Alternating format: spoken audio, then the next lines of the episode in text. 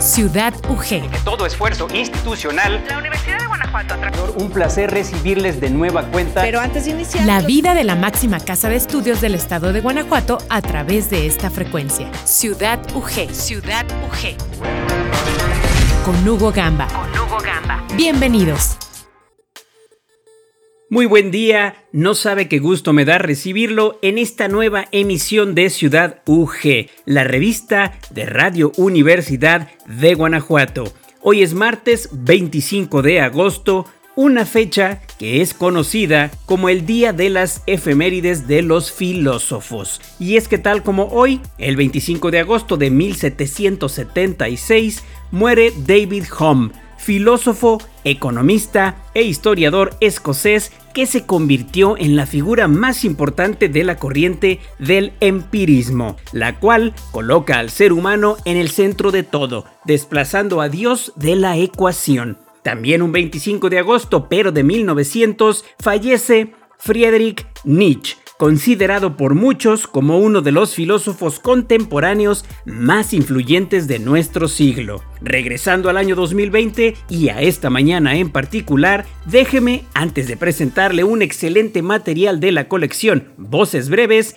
invitarlo a que descargue la aplicación del sistema de radio, televisión e hipermedia de nuestra casa de estudios. Es muy fácil, solo debe ingresar al Play Store o al Apple Store y buscar Radio ITV UG. Y listo, la descarga y en la palma de su mano tendrá todos los contenidos audiovisuales universitarios generados con base en las tres funciones sustantivas de la universidad, la docencia, la investigación y la extensión. Y como le decía, esta revista radiofónica la iniciaremos con un material titulado ¿Cuántos se divertían? el cual forma parte de la colección Voces Breves, producida por nuestro compañero Iván Montes. El cuento que hoy les presentamos, ¿Cuántos se divertían? es de la autoría del gran Isaac Asimov. Espero que les guste. Adelante.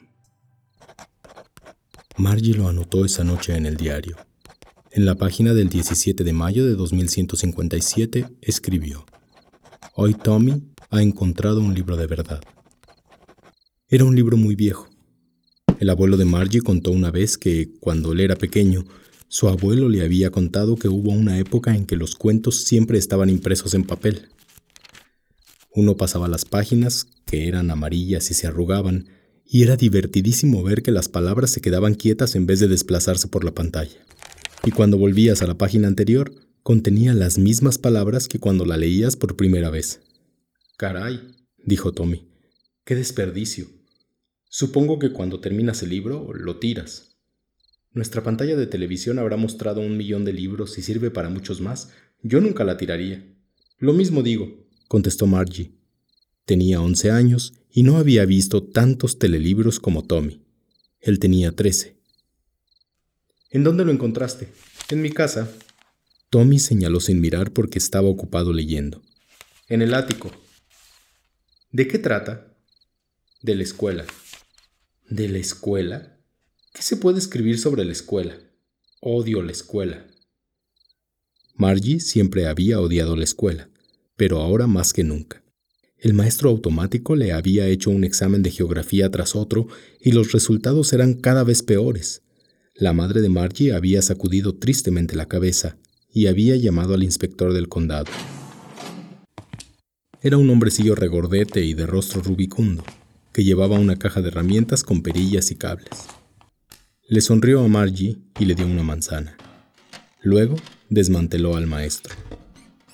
Margie esperaba que no supiera ensamblarlo de nuevo, pero sí sabía, y al cabo de una hora allí estaba de nuevo, grande, negro y feo, con una enorme pantalla en donde se mostraban las lecciones y aparecían las preguntas.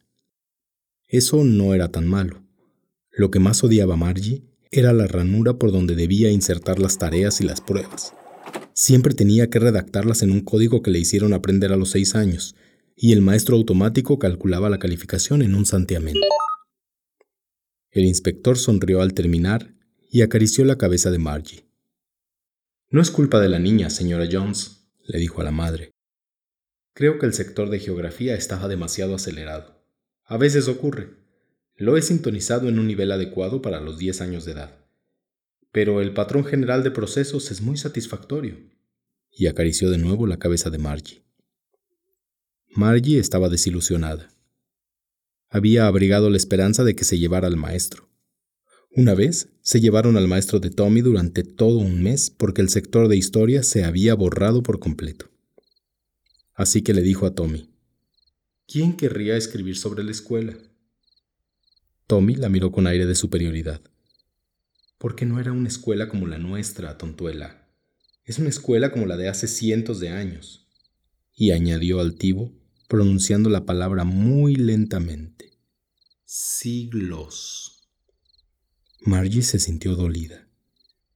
Bueno, yo no sé qué escuela tenían hace tanto tiempo, Leyó el libro por encima del hombro de Tommy y añadió, De cualquier modo, tenían maestro. Claro que tenían maestro, pero no era un maestro normal, era un hombre. ¿Un hombre? ¿Cómo puede un hombre ser maestro?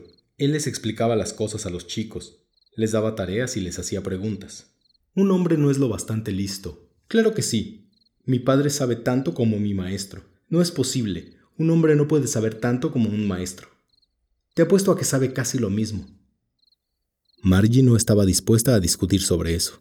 Yo no querría que un hombre extraño viniera a casa a enseñarme. Tommy soltó una carcajada.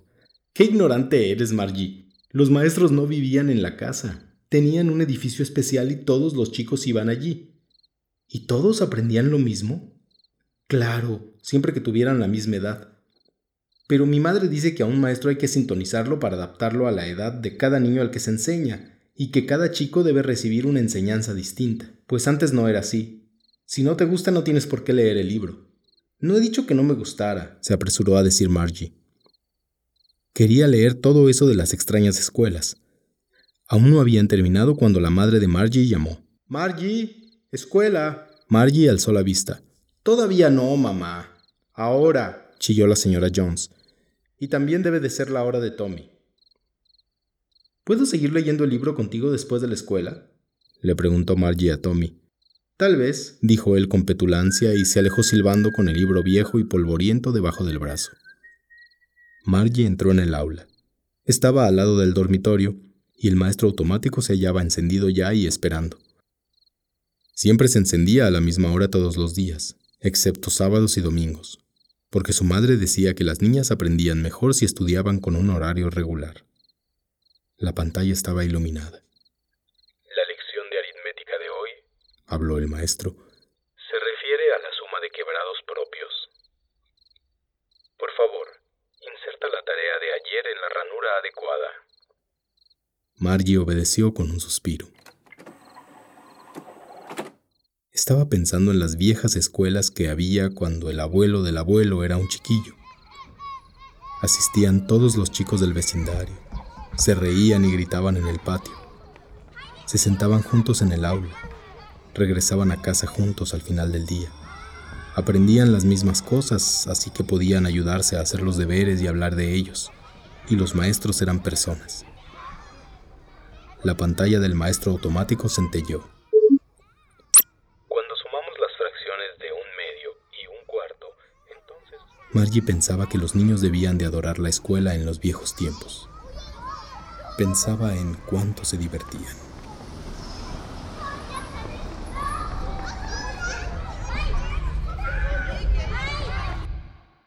Cuánto se divertían.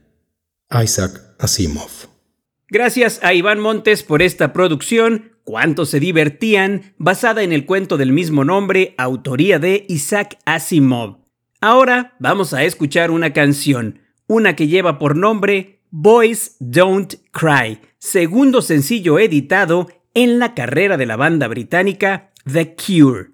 Boys Don't Cry se grabó en el Reino Unido como un sencillo independiente al mismo tiempo que se grababa su álbum debut, Three Imaginary Boys, en 1979, pero finalmente no fue incluido en dicho álbum. No obstante, sí sería incorporado en la reedición estadounidense del disco que para el mercado americano se lanzaría incluso bajo el mismo nombre de la canción, Boys Don't Cry, en el año de 1980. Con el paso de los años, la canción se ha posicionado como una de las más conocidas de The Cure y su álbum fue ubicado hace poco en el puesto 442 de los 500 mejores álbums de la historia. La letra de la canción, escrita por Michael Dempsey y Robert Smith, habla de la historia de un hombre que se rinde en su afán por recuperar al amor de una mujer que ha perdido e intenta disimular su estado emocional riendo y escondiendo las lágrimas en sus ojos, porque Boys Don't Cry, los chicos no lloran.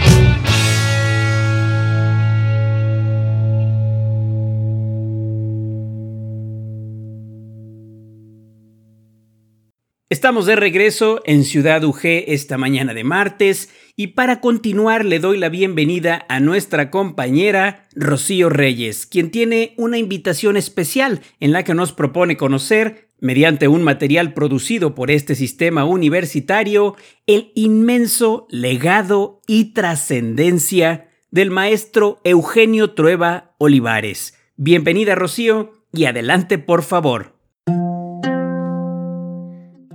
Muchas gracias, Hugo.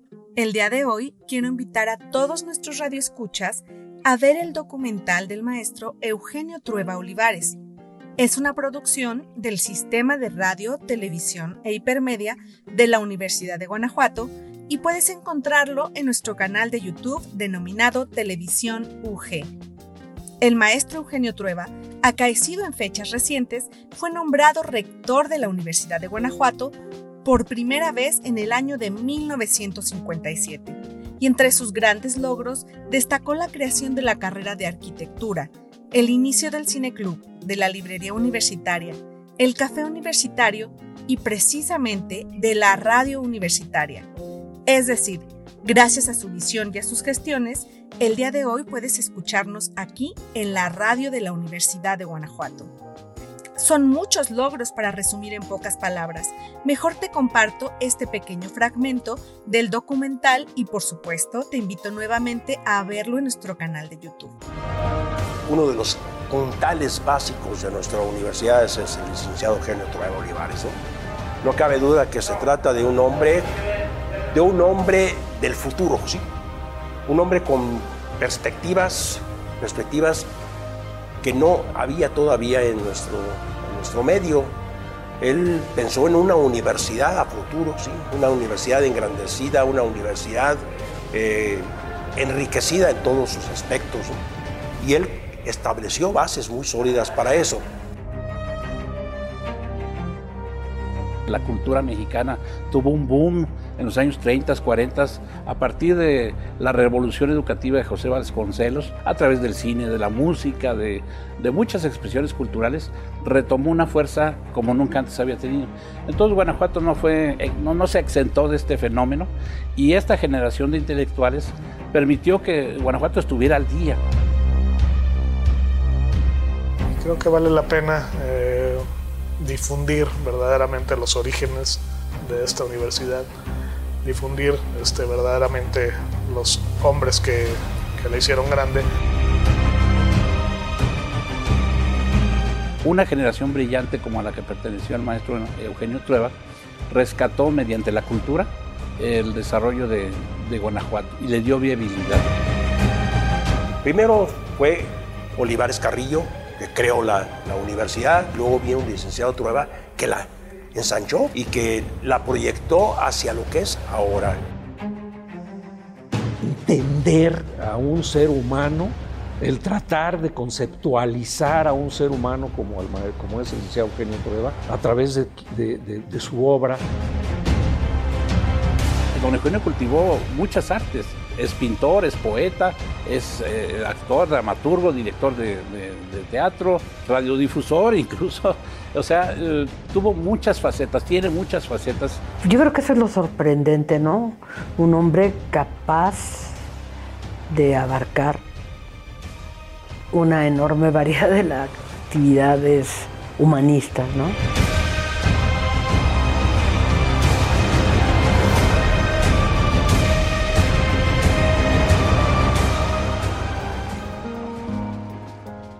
Eso es todo por mi parte. No olvides suscribirte a nuestro canal de YouTube denominado Televisión UG y buscarnos en nuestras redes sociales como Ciudad UG. Se despide de ti, Rocío Reyes. Hágale caso a la invitación de Rocío y dese un tiempo para visitar el documental sobre el enorme legado y obra del maestro Trueba Olivares en el canal de YouTube Televisión UG. Seguimos adelante con el programa y como segunda recomendación musical le propongo que escuchemos la canción Shout de la banda británica Tears for Fears. Esta canción forma parte del álbum Songs from the Big Chair, publicado el 25 de febrero de 1985. El álbum gozó de un éxito a nivel mundial muy importante y desde su presentación ha vendido más de 10 millones de copias, sobre todo gracias a los sencillos Shout, que escucharemos enseguida, y a la muy afamada también Everybody Wants to Rule the World. Luego de su lanzamiento, el sencillo Shout se convertiría en una de las canciones más exitosas de 1985, hasta llegar al top 10 en 25 países.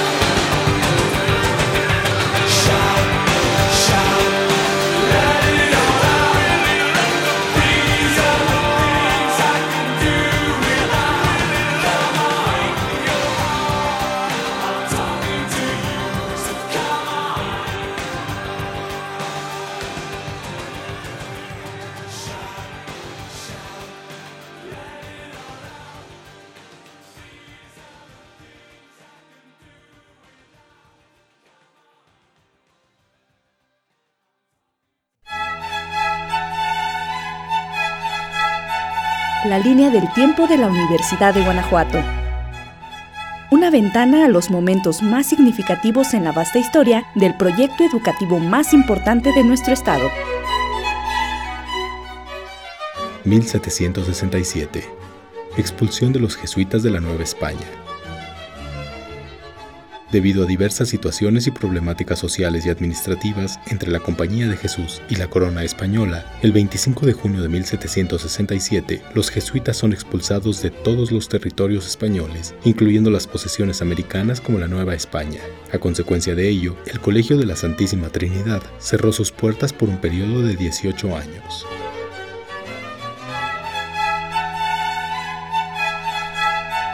La línea del tiempo de la Universidad de Guanajuato. Una ventana a los momentos más significativos en la vasta historia del proyecto educativo más importante de nuestro estado. Desafortunadamente es momento de despedir Ciudad UG esta mañana de martes. Qué bueno que me acompañó a lo largo de la pasada media hora. Espero que haya pasado un rato agradable. Mi nombre es Hugo Gamba. Espero también que tenga un excelente día. No se despegue de esta frecuencia universitaria que ya está por empezar el programa Pretextos Musicales de Iván Montes. Cuídese mucho, pero por lo pronto disfrute su día, siempre en la sana compañía de Radio Universidad de Guanajuato. Hasta aquí la emisión de hoy. Gracias por acompañarnos. Nos escuchamos en la próxima emisión de Ciudad UG. Ciudad UG. La vida de la máxima casa de estudios del estado de Guanajuato a través de esta frecuencia. Ciudad UG. Ciudad UG. Con Hugo Gamba. Hasta la próxima.